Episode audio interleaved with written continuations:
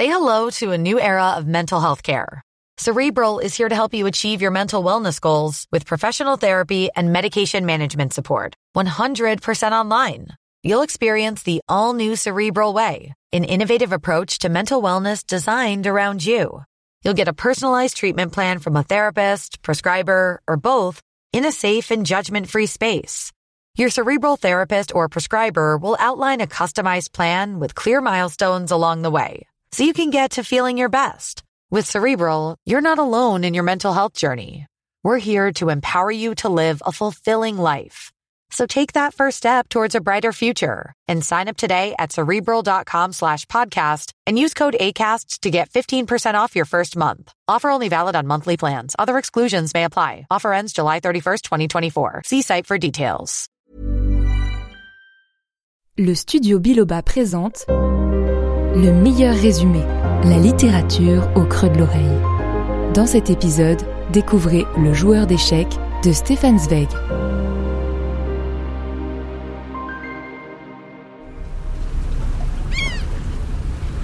Nous sommes dans le port de New York. En attendant la fin de l'embarquement des passagers, deux hommes discutent sur le pont du paquebot qui doit rallier Buenos Aires. Vous allez écouter l'histoire de ce voyage, de cette traversée à travers les yeux de l'un des passagers. Dans le joueur d'échecs de Stefan Zweig, son nom n'est pas mentionné. Nous l'appellerons donc ici notre passager. Des flashs de reporters crépitent tandis qu'un homme arrive sur la passerelle. C'est en effet un illustre personnage qui monte à bord, Mirko Czentovic, le champion mondial de jeux d'échecs. Il a traversé les États-Unis d'est en ouest, sortant vainqueur de tous les tournois, et maintenant il s'en va cueillir de nouveaux lauriers en Argentine. Très curieux à son propos, notre passager demande des détails à l'ami avec qui il discute et qui semble bien connaître l'histoire de cet homme. Il raconte. Voyez-vous, cher ami, Mirko est le fils d'un pauvre batelier yougoslave du Danube, décédé quand il avait une douzaine d'années. Le jeune garçon a alors été recueilli par le curé du village, qui a tenté de l'éduquer mais sans succès. Mirko montrait une profonde indifférence pour tout et ses capacités intellectuelles étaient extrêmement médiocres. Il ne savait pas écrire sans faire de fautes, il ne pouvait pas compter sans céder de ses doigts, et lire un livre ou même un journal représentait un réel défi pour lui. Mais alors comment a-t-il pu devenir un tel génie des échecs? J'y viens, j'y viens. Le curé avait pris l'habitude de jouer aux échecs avec un de ses amis, un brigadier de la gendarmerie, et Mirko restait dans un coin à fixer le plateau d'un regard vide.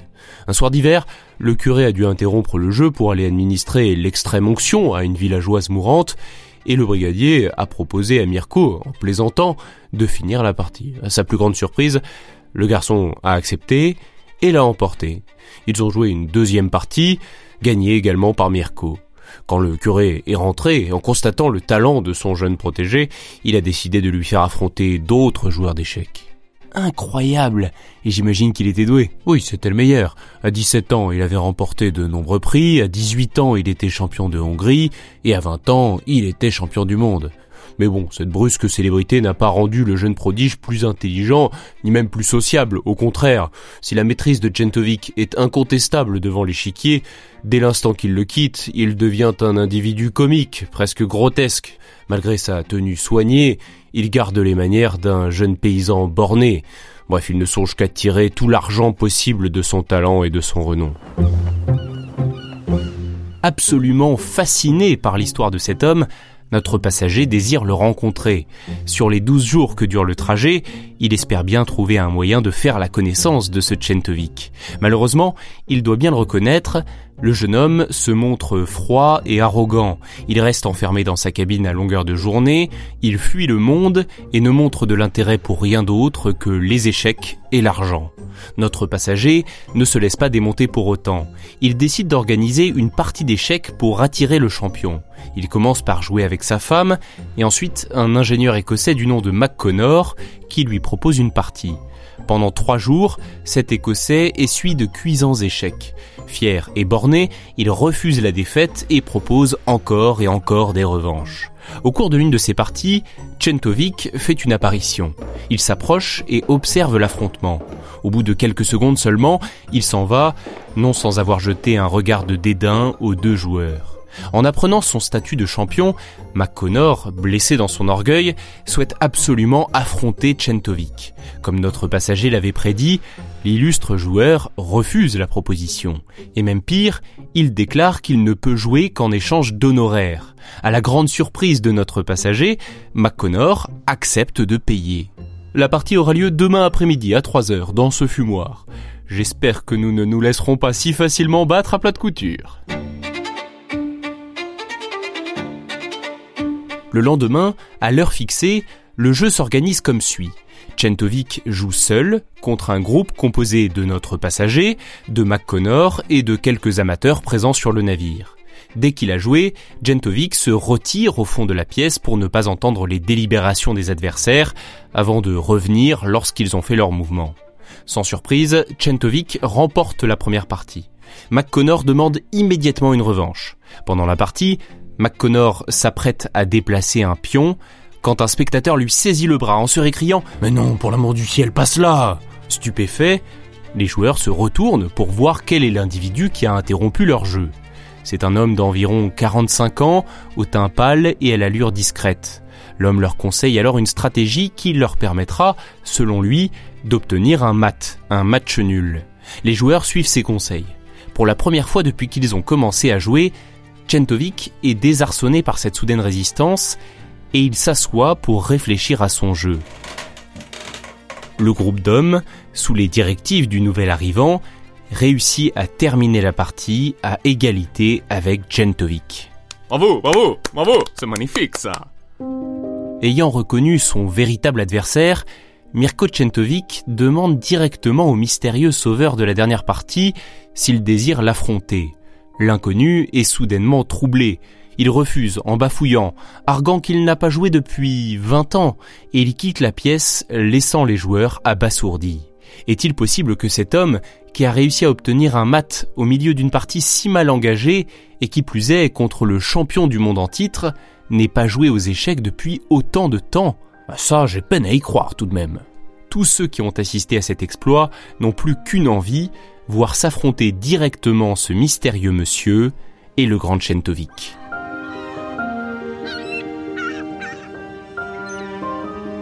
Un steward laisse échapper que ce mystérieux joueur d'échecs serait d'origine autrichienne. Heureuse coïncidence, il se trouve que notre passager également. Il se propose donc pour aller lui parler. Lorsqu'il le retrouve sur le pont du navire, son compatriote se présente aimablement. Il se nomme Monsieur B, un nom qui le rattache à une illustre famille autrichienne. Il est sidéré en apprenant qu'il vient de tenir tête au champion du monde d'échecs. Après un long moment d'hésitation, il finit par accepter d'affronter Chentovic. Il prévient encore une fois qu'il n'a pas joué aux échecs depuis le lycée et qu'il ne garantit rien quant à son succès. Notre passager ne cache pas son étonnement. Il se permet de lui demander comment il peut alors se rappeler si exactement les tactiques des différents maîtres d'échecs qu'il a cités pendant la partie. Pour savoir cela, vous avez dû tout de même beaucoup vous intéresser aux échecs, n'est-ce pas? Avec un sourire énigmatique, Monsieur B l'invite à s'asseoir à ses côtés pour qu'il lui raconte son histoire et les circonstances étranges qui lui ont fait apprendre ce jeu.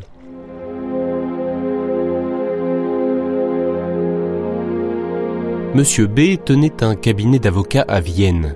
Son travail consistait principalement à gérer le patrimoine des grands monastères et les capitaux de certains membres de la famille impériale. Ce cabinet servait aussi aux messagers secrets de la maison impériale, ils y déposaient et récupéraient des courriers de la plus haute importance. Hélas, quand Hitler est arrivé au pouvoir en Allemagne, il a entrepris d'espionner les administrations des pays voisins. Monsieur B a compris trop tard que son propre cabinet était soumis à cette surveillance. Il avait engagé un nouvel employé qui s'est révélé plus tard être un agent travaillant pour les SS. La veille de l'entrée d'Hitler à Vienne, Monsieur B a été arrêté par les Allemands et enfermé dans une chambre d'hôtel. Dans cette chambre, il n'y avait rien, à part un lit, une table, une chaise une cuvette et une fenêtre donnant sur un mur. Voilà à quoi se résumait le monde de Monsieur B pendant les mois qu'ont duré sa captivité. Un lit, une table, une chaise, une cuvette et une fenêtre.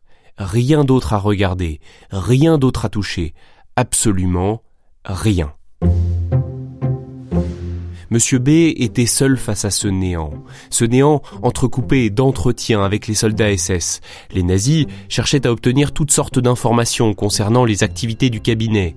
Dès l'interrogatoire terminé, Monsieur B était renvoyé dans sa chambre où il n'avait rien à faire d'autre que ressasser ce qu'il venait de vivre. Il se torturait l'esprit en imaginant tout ce qu'il aurait pu dire autrement afin de mieux protéger son entourage. Qu'aurait-il dû dire? Qu'aurait-il dû taire? Ces questions le tourmentaient jour et nuit. Ce face-à-face avec le néant commençait à le rendre fou, tant et si bien qu'un soir, il hurla au gardien. S'il vous plaît, emmenez-moi à l'audition. Je vais tout vous dire. J'ai une déposition à faire, je dirais. Je dirais. Je dirais. Je dirais où sont les papiers, où est déposé l'argent. Je vous dirai tout. Sortez-moi d'ici.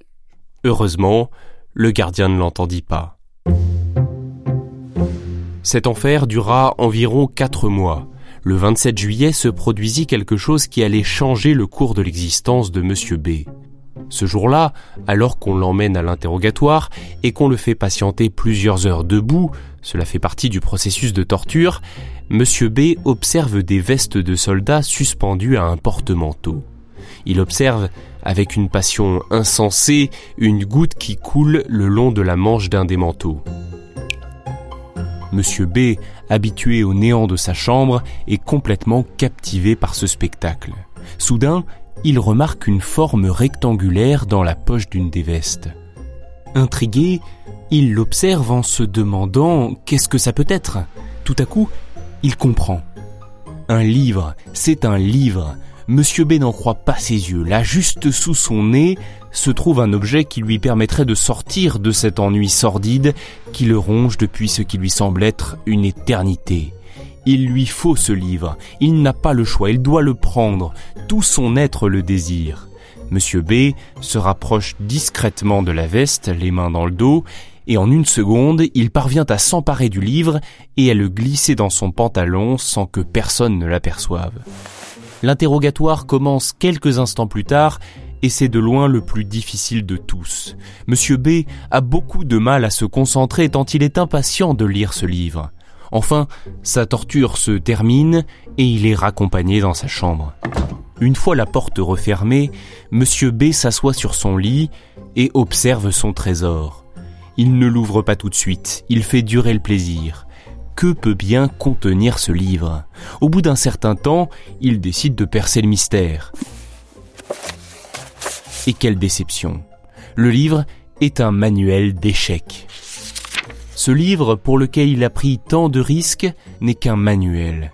Bon gré, mal gré, il se plonge dans l'ouvrage, espérant quand même y trouver quelque chose de distrayant.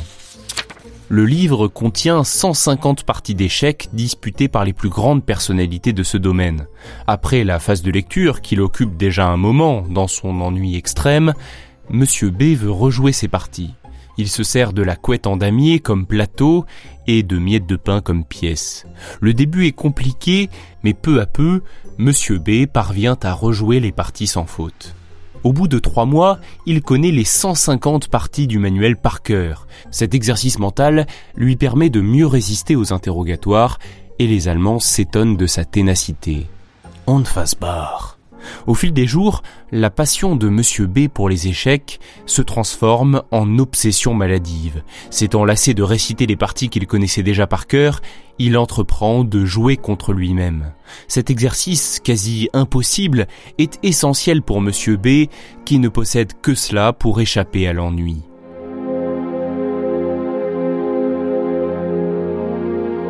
Il y pense tout le temps, matin, midi et soir, même la nuit. Il se réveille parfois pour finir une partie contre lui-même.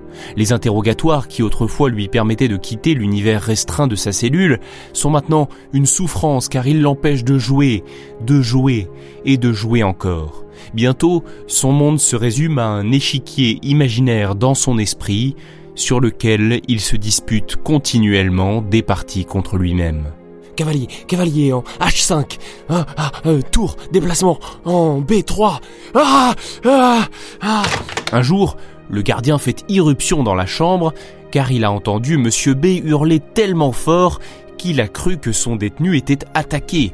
Délirant, Monsieur B se jette sur le soldat, l'attaque violemment. Alors que des secours arrivent pour le maîtriser, Monsieur B parvient à s'échapper et se jette à travers une fenêtre.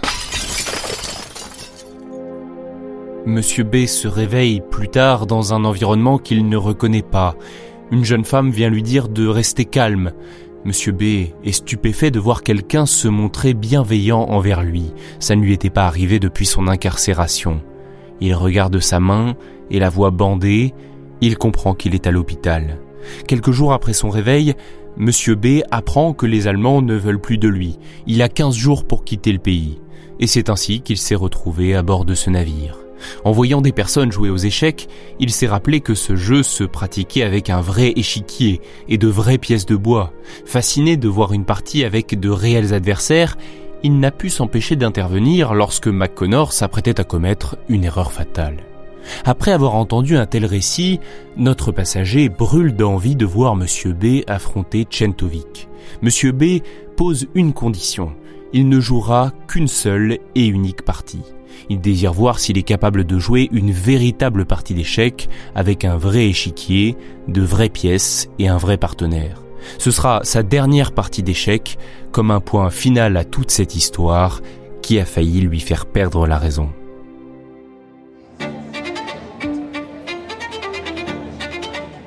Le lendemain, à 15h, dans le fumoir bondé, la partie commence.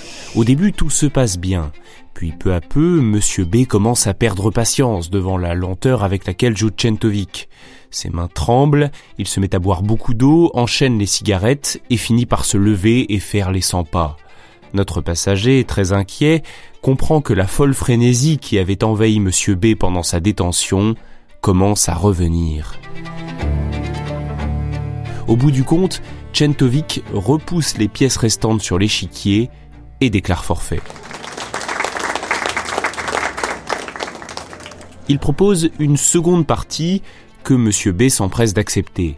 Pour cette deuxième manche, le comportement de M. B change du tout au tout. Au lieu de se montrer impatient comme quelques instants auparavant, il est maintenant d'un calme olympien. Il a le regard vide et semble ailleurs. À chaque fois que c'est à son tour de jouer, les spectateurs doivent le rappeler au jeu.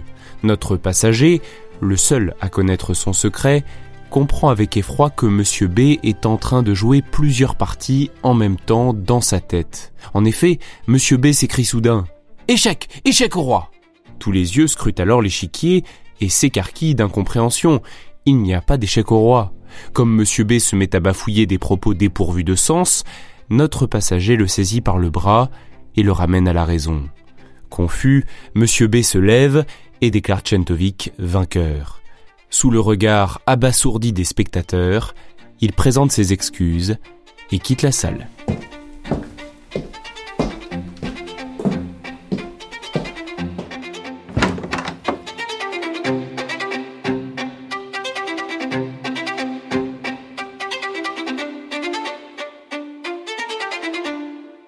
Et c'est ainsi que se termine ce roman court signé Stefan Zweig. Pour vous donner un peu de contexte, sachez que l'auteur est d'origine autrichienne. De confession juive, Stefan Zweig est inquiet de la montée du nazisme en Allemagne et il quitte à regret son pays en 1934 pour s'installer à Londres. En 1938, l'année où l'Autriche est annexée par l'Allemagne, il perd sa nationalité autrichienne et devient un réfugié politique. En 1940, il obtient la nationalité britannique. Certains disent que son passeport autrichien aurait expiré le 27 juillet 1938, date à laquelle son personnage, Monsieur B, dérobe le manuel d'échecs. Le joueur d'échecs a été écrit au cours de l'exil de Zweig au Brésil et il est inspiré de sa propre vie.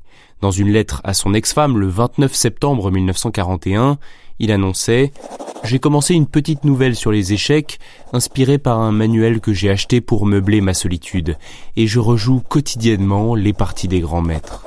Cette œuvre est sa dernière, car Stefan Zweig s'est finalement donné la mort le 22 février 1942.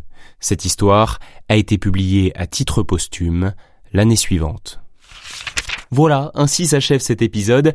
Encore plus vivement que d'habitude, je vous recommande la lecture de ce livre. Il est extrêmement court et se lit très vite. Pour tout vous avouer, je le relis régulièrement, c'est toujours un plaisir. Vous pouvez aussi écouter l'adaptation en livre audio avec la voix d'Edouard Baird, formidable interprétation de cette œuvre majeure. Enfin, si cet épisode vous a plu, n'oubliez pas de vous abonner au meilleur résumé, de parler de ce podcast à votre entourage, à votre famille, à vos amis qui pourraient être intéressés, et on se dit à très bientôt. Cet épisode a été coécrit par Candice de Gatine et Gabriel Massé. Il vous a été présenté par Gabriel Massé. C'est une production du Studio Biloba, plus de podcasts à découvrir sur studiobiloba.fr.